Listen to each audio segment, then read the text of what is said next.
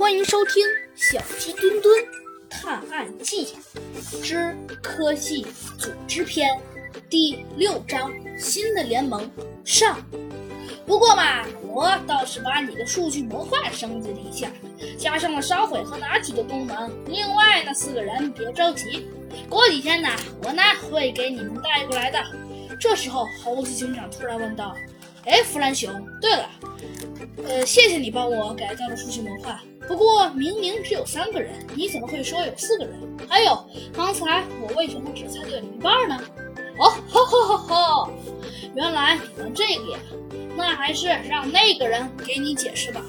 啊，小儿，你是在问我吗？豪猪老师，从摩托车上走下来的那个人呢？不正是豪猪警长吗？哦，我明白了，弗兰熊，再加上豪猪老师，不就是四个人吗？而你说我只猜对了一半。嗯，很简单，是因为偷听了我们说话的人不只有你一个，还有师姐和老师。哦，哈哈哈，不错嘛，猴子警长，完美的推理，很让我满意。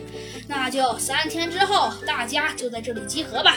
嗯，不过猴子警长，你得开两辆四座的越野车，因为这里有八个人，要不然，要不然可就不够坐了。好了，拜拜，猴子警长，还有其他人，三天后见。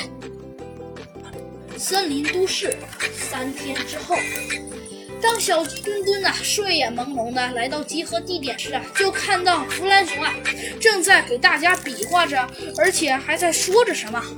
呃，老鹰警长，这是我给你准备的定位仪，只要你喊探测模块启动，它就会启动。毕竟你是除了小兔外唯一的一个会飞的动物。